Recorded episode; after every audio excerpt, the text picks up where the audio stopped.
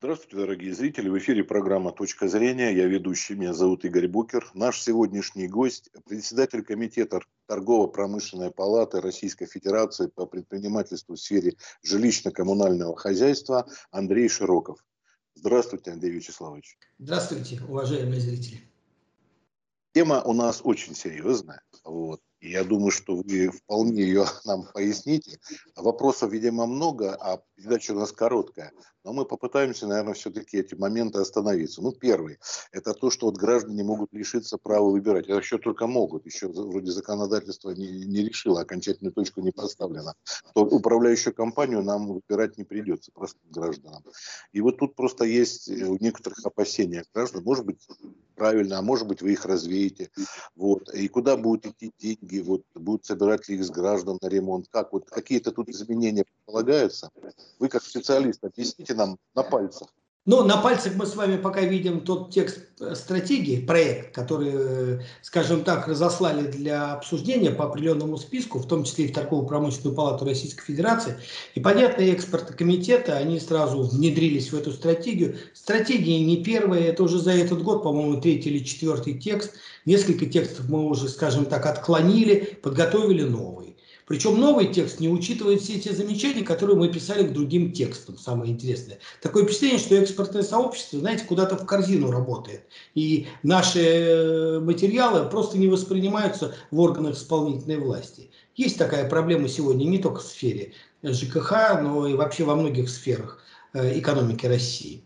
Э, на самом деле опасение правильное, потому что здесь вот идет попытка, я прям по тексту смотрю, попытка внести некий новый институт регулирования, управления многоквартирными домами, ввести такое понятие, как э, э, региональный оператор по управлению жильем. Причем еще с такой функцией, которая гарантирует возмещение ущерба при нарушении, которые приводят к аварийности МГД или повлекут аварийности МГД.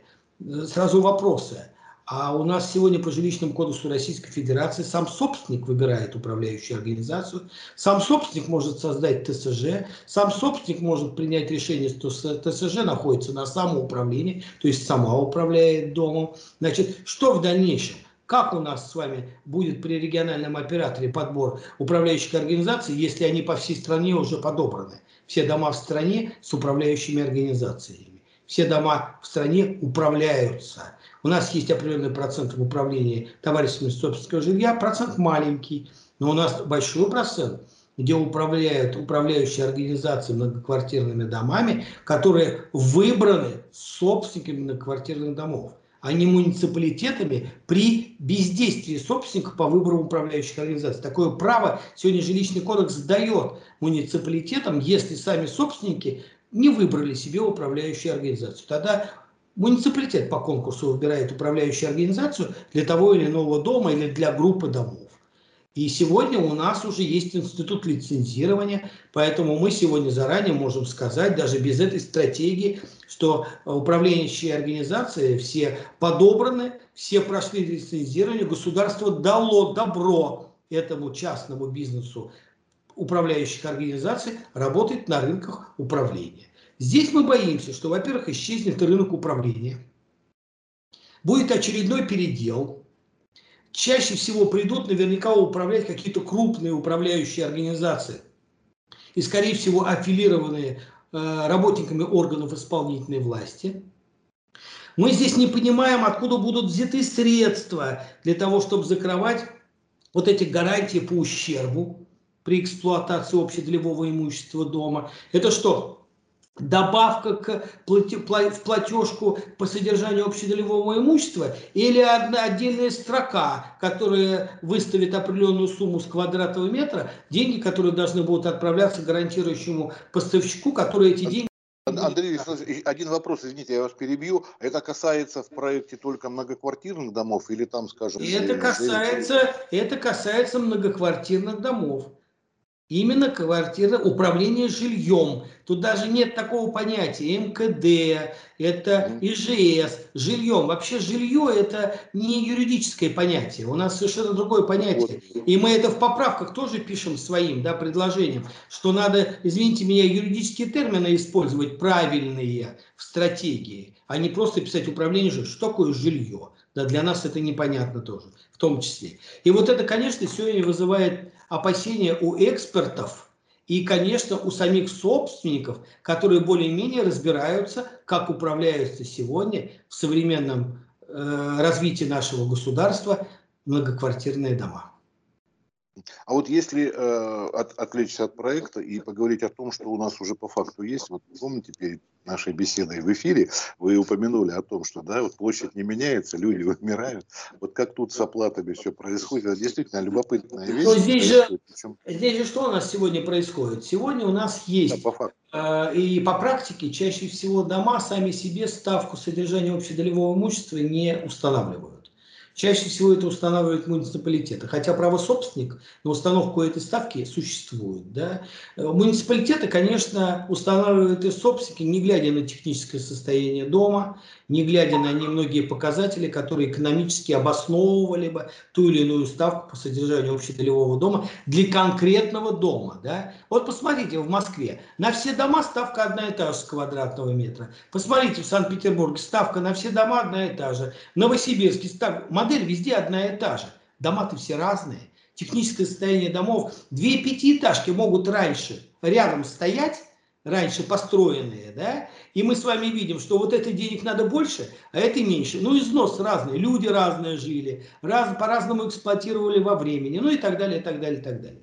Вот. Но у нас же с вами в жилищно-коммунальном платеже есть еще и коммунальные платежи. Да? У нас же платежи за жилищно-коммунальные услуги, если правильно все называть. Да? То, что нам выставляют с вами в платежном документе, который называется единый платежный документ, или коротко ЕПД. Да? Такое почти ругательское слово получается. Да. Да?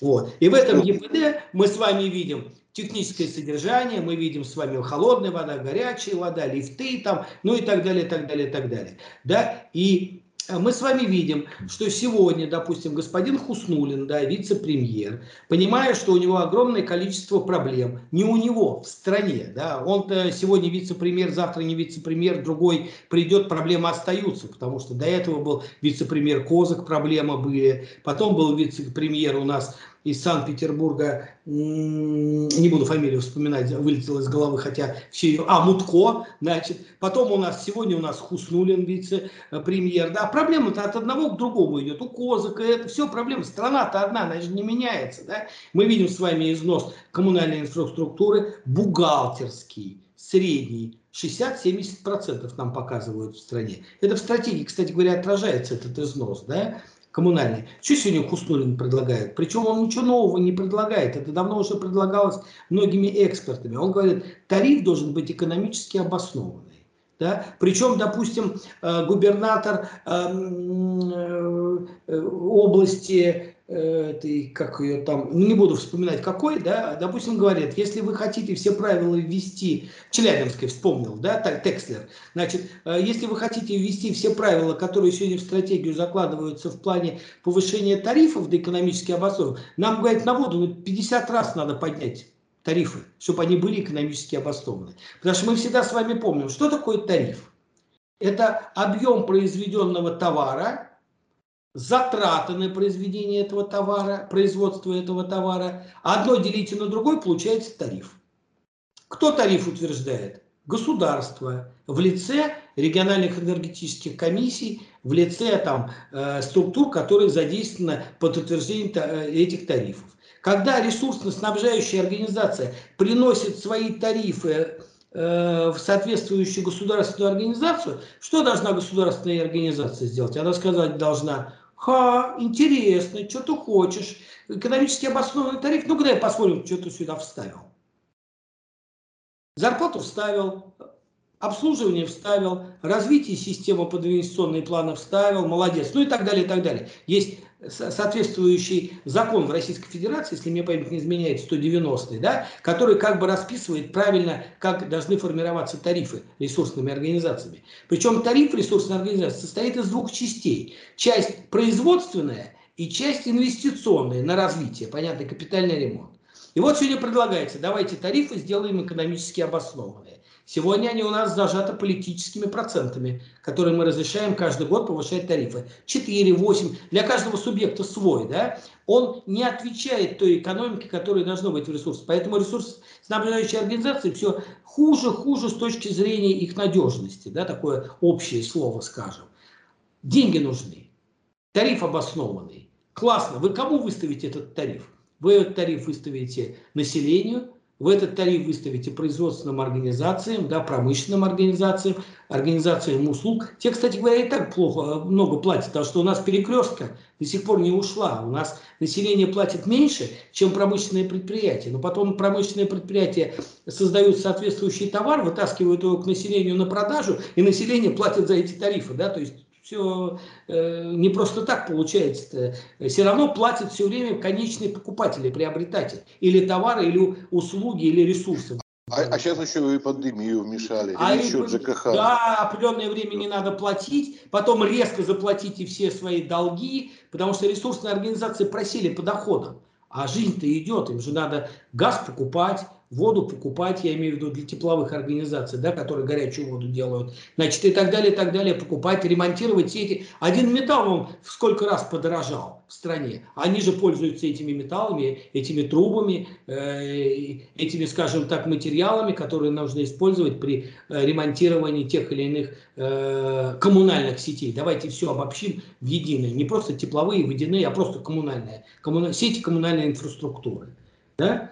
И сегодня тариф обоснованный. Пришел он к населению. Нам записали в едином платежном документе. Куб воды, потребленный нами по прибору учета, хорошо, если по прибору учета, а по, не по нормативной системе, да, значит, умноженный на стоимость который у нас уже восстанавливается. И говорит, стоимость, говорит, вот, вот тариф этот экономически обоснованный. Я на это смотрю и обалдеваю. Говорю, ничего себе у меня платежка выросла. Если Текслер говорит, на воду надо в 50 раз поднять, да? Но это я как пример привел. А наверняка в каждом субъекте Российской Федерации будут, как говорится, свои проблемки, свои цифры, э, свои э, условия при формировании тех или иных экономически обоснованных тарифов. Причем мы формулу тарифообразования с вами знаем, а что до конца такое обоснованно экономический тариф, мы до конца это не знаем. Но при этом мы должны понимать, что мы население малоимущее должны защитить.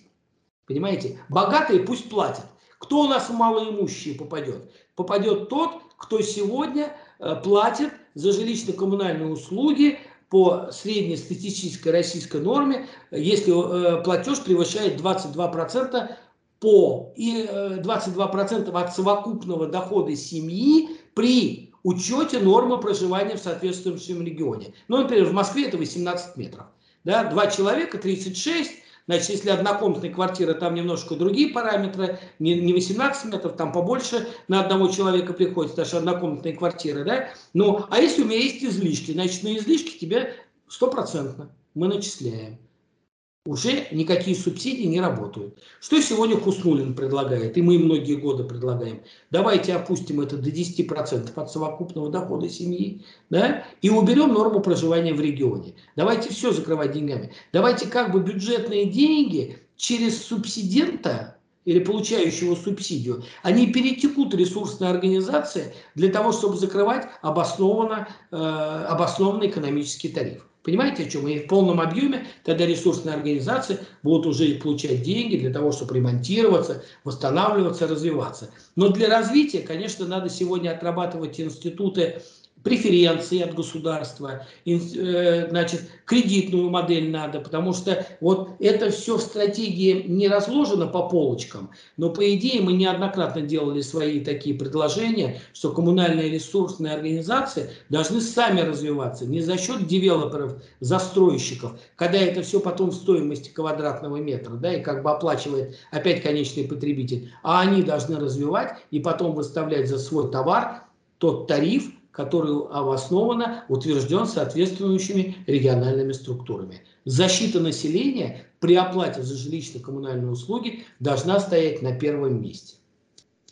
Спасибо большое, Андрей Вячеславович. Вы как добрый сказочник все рассказали, правда, не во всем сказка еще получается. А, Значит... Да, я с вами соглашусь. Вообще-то э, за 30 лет э, нового периода развития России после распада Советского Союза э, жилищно-коммунальная тематика, она находится, наверное, в топе одних из главных э, проблем как для населения, так и для государства. Причем мы прекрасно с вами понимаем, что государство не выполнило свои обязательства по закону о приватизации, по капитальному ремонту общего имущества э, многоквартирных домов, ввела понятие сбора за капитальный ремонт в рекооператоре или на спецсчета собственникам многоквартирных домов. Но, увы, эта сказка не имеет конца. Да? Она такая остается сказкой, которую слушают дети из поколения в поколение. Да? О колобке, о золотой рыбке и так далее. Так же и мы с вами живем.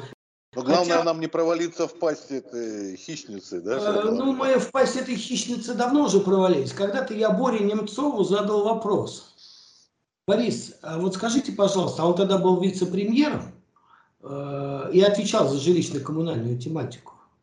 Я говорю, слушайте, вот посмотрите, у нас э, магазины все в рынке, у нас промышленность вся в рынке, у нас, э, ну, куда ни посмотри, везде рынок. А что жилищную сферу-то в рынок-то не пустили? И коммунальную. Он говорит, ты что, хотел, хочешь, чтобы нас на носилках сразу вынесли? Испуг. Потому что наше население, оно даже приватизировав квартиры, став собственником квартир, купив квартиры, оно не поняло самого главного, и мы никогда это не внедряли населению, что собственность – это очень дорого. Любая собственность – это дорого. Неважно, что это машина, квартира, дача, яхта и так далее, так далее. Всегда должны быть затраты на эксплуатацию, да, на поддержание. Да, если ты хочешь, чтобы твоя недвижимость, недвижимость не кисла, значит, ты должен, соответственно, как говорится, и вкладывать в свою недвижимость. А люди это не понимают. А потом людей же за многие годы обманули капитально за 30 лет – ведь посмотрите, нам же никто не говорил, что квартиры, которые мы приватизируем, будут налогооблагаться. Прошло время, налоги на квартиры. Я вот налоги заплатил, о, тетя чешется по-хорошему. Это, это мне, человеку, который имеет, ну, скажем, такой э, хороший порог э, доходов, да, а ведь среднестатистическая зарплата по стране 15-25 тысяч. Да, нет такой статистики, которую мы показываем. И когда ты ездишь по регионам, ты видишь, что зарплата в 15 тысяч это считается достойной заработной платой. И тут такие еще платежи. Поэтому люди кричат, а люди пенсионеры, хотя многие из них освобождены от многих трат, да, плат, имеют некие преференции или некие такие уступки в оплате за жилищно-коммунальные услуги, хочешь не хочешь, они тоже кричат и, и слезами обливаются. И посмотрите, любая выборная кампания, любая партия, которую вы не возьмете, да, которую формирует сегодня Государственный Дума, они все кричат на социальные темы, в том числе и ЖКХ. Тарифы уберем, тарифы обрушим на 75%, кто-то предлагает вообще там что-то убрать. Но как только выборы заканчиваются, жизнь продолжается в том виде, в котором есть. Когда мы, допустим, стратегии закладываем те же моменты, связанные с энергосбережением, надо всегда помнить, что 261 закон по энергосбережению до сих пор не выполнен в полном объеме. И когда мы говорим, что нам надо ловить потери в трубах, которые утекают, мы это проценты прописываем, я всегда говорю, а вы откуда взяли эти потери? Вы что, на выходе и на входе везде приборы учета имеете? Понятно, да, чтобы оценить, сколько вышло, сколько вошло. Разница потерь. Этого нету. У нас сегодня э, из 100% э, объектов, которые потребляют коммунальные ресурсы, но я думаю, что больше половины только оснащено приборами учета. Мне вот недавно жаловался один многоквартирный дом в Москве. Андрей Вячеславович говорит, у меня в договоре написано, что я должен рассчитываться с ними по прибору учета, установленному в ЦТП. В ЦТП, Центральном тепловом пункте. Я говорю, так, стоп, а все потери, которые до дома ты оплачиваешь, У тебя что, в доме нет? Нет, мы им посылаем уже несколько лет запрос на установку прибора учета в доме, говорим за свой счет поставим, и они нам не дают согласования. Почему? Потому что это невыгодно. Потому что когда я перехожу на нормативную модель, я заранее переплачиваю э, ресурснику за тот товар, который он продал. Я его не покупал. Понимаете, здесь конфликт. Опять почему мы говорим, что в стратегии должно разнесено быть жилищное и коммунальное, потому что между ними конфликт. Один хочет создать продукт, а другой хочет не весь продукт купить, а только тот, который ему нужен для комфортного проживания в доме. И я достигать комфортности в доме могу не только покупкой тепла и горячими батареями, но и окнами, и дверями, и утепление стен. Ну, понятно, да? То есть много есть различных энергетических Э, защитных мероприятий, которые позволят мне потом меньше товара покупать у ресурсной организации. Но как только я у ресурсной организации во всей стране по этим экономически и энергетически обоснованным э, защитным мерам буду покупать меньше товара, что будет? Они побегут за повышением тарифа, потому что у них валовая выручка уменьшится, а они все подстроены по определенную валовую выручку. Потому что у нас э, процентов 80 коммунальных предприятий работает еще на технологиях, техниках и с трубами, которые были сделаны в Советском Союзе. Там никто эту экономику не считал. Там был богатый, мощный Советский Союз. Государство, которое говорило, за тепло 4 копейки, остальное заплачу я.